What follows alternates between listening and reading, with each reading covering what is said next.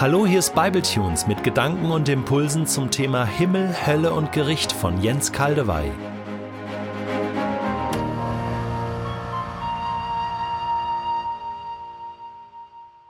Ich lese heute ausnahmsweise in der revidierten Elberfelder Übersetzung Offenbarung 14, 9 bis 12.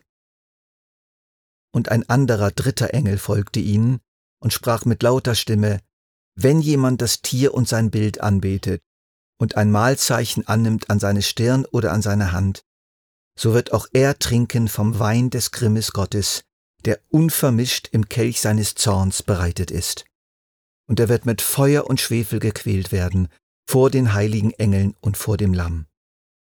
Und der Rauch ihrer Qual steigt auf von Ewigkeit zu Ewigkeit, und sie haben keine Ruhe Tag und Nacht, die das Tier und sein Bild anbeten, und wenn jemand das Mahlzeichen seines Namens annimmt.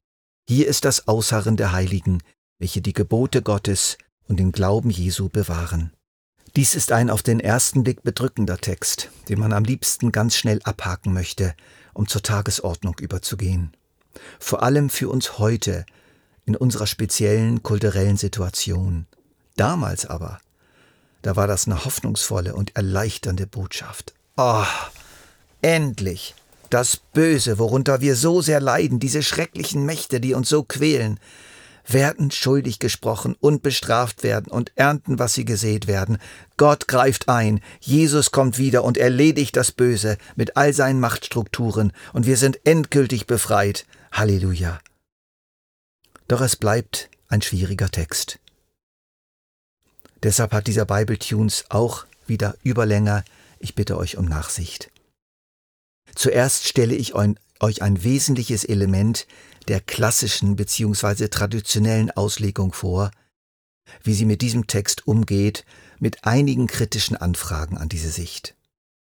Es handelt sich bei dieser Position um die ewige, bewusste, qualvolle Strafe Gottes für alle Anbeter des Tieres.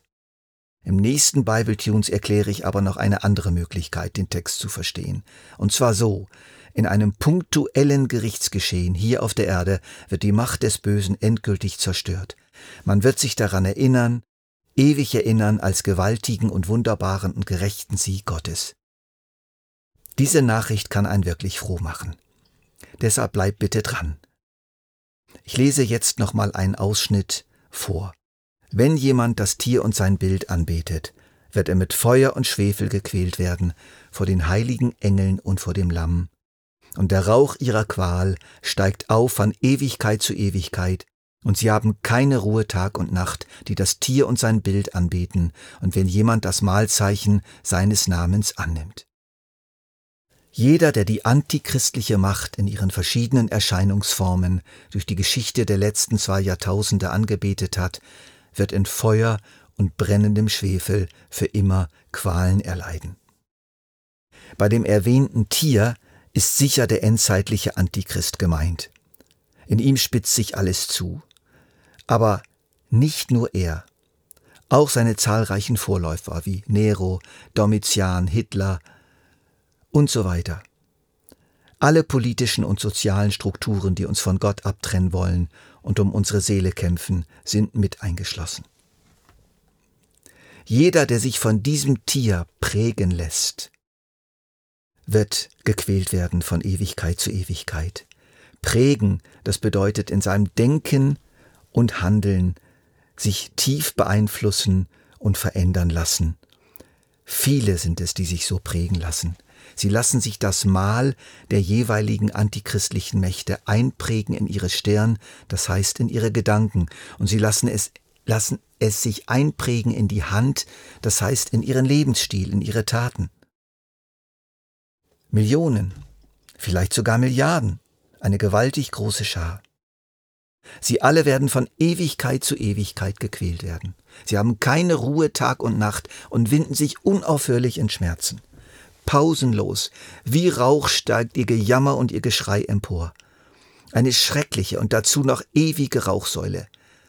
Und beständig in alle Ewigkeit spielt sich das vor den Augen der heiligen Engel und des Lammes Jesus Christus ab. Die Qualen der Verdammten werden zum künftigen und ewigen Geschehen in der zukünftigen Welt Gottes gehören. Jesus und die Engel haben auf der einen Seite die geliebte Braut, die erlöste Gemeinde vor Augen und die wunderschöne neue Erde und auf der anderen Seite den Feuersee und den Rauch der Qual derer, die dort bei lebendigem Leibe gequält werden, Tag und Nacht und ohne Ende. Die Rauchsäule, die Abraham am nächsten Morgen über Sodom und Gomorra aufsteigen sah, verflog nach einigen Tagen. Es war vorbei. Das Gericht war abgeschlossen. Hier ist es anders.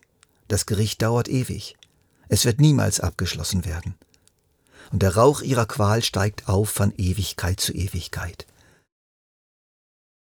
Das endgültige Endergebnis der Erlösung durch Jesus Christus besteht nach unserem Text also darin, dass wir neben dem neuen Himmel und der neuen Erde, auf der die Anbeter des Lammes wohnen werden, den ewigen Feuersee vorfinden, dessen Rauch sich niemals verzieht. Ein großer Teil der Menschen wird hier auf der Erde durch den Willen Gottes für ein im Vergleich sehr kurzes irdisches Leben geboren, das dann abgelöst wird durch endlose Qual. Das ist das Endergebnis des Heilsplanes Gottes für die Menschen, an dem auch das Leiden und Sterben des Sohnes Gottes nichts ändert. Der, der sein Leben für alle Menschen gegeben hat, weil er sie alle geliebt hat, wird einen großen Teil dieser Menschen zu ewigen Qualen verurteilen, die sich vor seinen Augen beständig abspielen. Ich übertreibe hier gar nichts. Ich entfalte nur die Logik der allermeisten Kommentare zu diesem Text, die allerdings merkwürdig kurz immer ausfallen, aber so wird er verstanden. Es scheint mir wichtig, uns klarzumachen, was wir hier eigentlich glauben. Wir müssen dem ins Auge schauen. Diese Auffassung ist selbstverständlich geworden und wird selten hinterfragt. Sie gehört quasi zum Evangelium. Der Kirchenvater Augustinus hat sie im fünften Jahrhundert zur allein richtigen Lehre gemacht. Vorher gab es seit dem Urchristentum vier Jahrhunderte lang mehrere Auffassungen nebeneinander.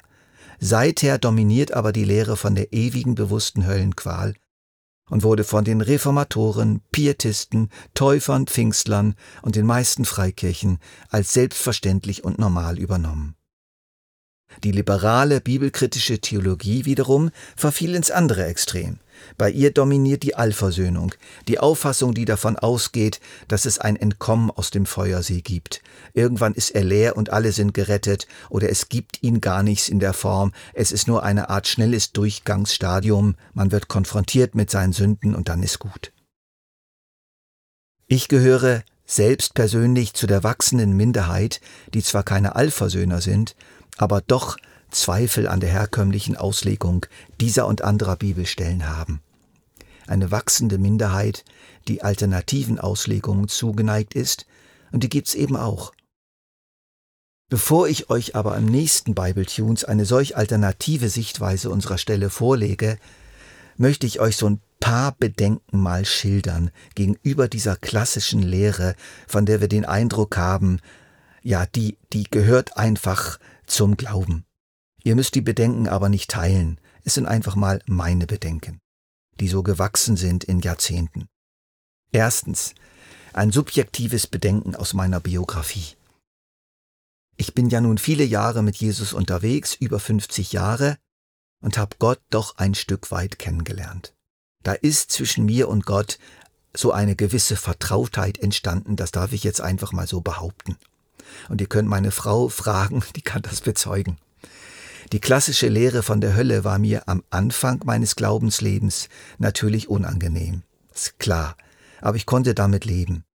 Doch immer weniger schien sie zu dem Gott, wie ich ihn kennenlernte, als mein Gott, zu passen. Ich erkannte doch meine Blindheit, meine Sturheit, meine Verführbarkeit, meine Schwachheit, und ich erkannte aber auch seine Geduld, seine Barmherzigkeit, seine Güte mir gegenüber. Und der Gott, wie er von den Kommentatoren in Offenbarung 14, 9 bis 11 geschildert wird und anderen Stellen, scheint mir irgendwie ein anderer Gott zu sein, als wie ich ihn kennenlernte und kenne. Zweitens, es gibt auch in der Bibel anderslautende Aussagen über Gott. Zum Beispiel, Barmherzig und gnädig ist Jahwe, langsam zum Zorn und groß an Güte und Treue. Er weiß, was für ein Gebilde wir sind. Er weiß, dass wir Staub sind. Er wird nicht immer da rechten und nicht ewig zürnen. Er hat uns nicht getan nach unseren Vergehen, nach unseren Sünden uns nicht vergolden. Gott war in Christus und versöhnte die Welt mit sich selbst, indem er ihnen ihre Übertretung nicht anrechnete. Passt es zur Barmherzigkeit Gottes, durch das Böse verführte, endliche, schwache Menschen, die 70, 80 Jahre auf dieser Erde gelebt haben, unendlich zu bestrafen und dann auch noch mit folterartigen Qualen? Mein drittes Bedenken. Feuer erhält nicht das Leben, sondern vernichtet es. Es gibt viele Bibelstellen, die zum Teil klar in die Richtung einer endgültigen Auslöschung der Gottlosen weisen und nicht in die Richtung einer ewigen Qual. In meinem Buch könnt ihr mehr darüber erfahren und im letzten Bible Tunes habe ich dieses Thema gestreift. Viertes Bedenken. Aus der Frohbotschaft wird eine Drohbotschaft. Wenn wir schon vom Evangelium als einer frohmachenden Botschaft sprechen, ist es tatsächlich eine frohe Botschaft, dass ein großer Teil der Menschheit nicht nur kein ewiges glückliches Leben haben wird, sondern ewig gequält wird? Die Auslöschung vieler Menschen im letzten Gericht ist schlimm genug, aber die ewige Qual ist eine praktisch nicht zu begreifende, entsetzliche Botschaft. Fünftens, diese Lehre ist nicht wirklich kommunizierbar.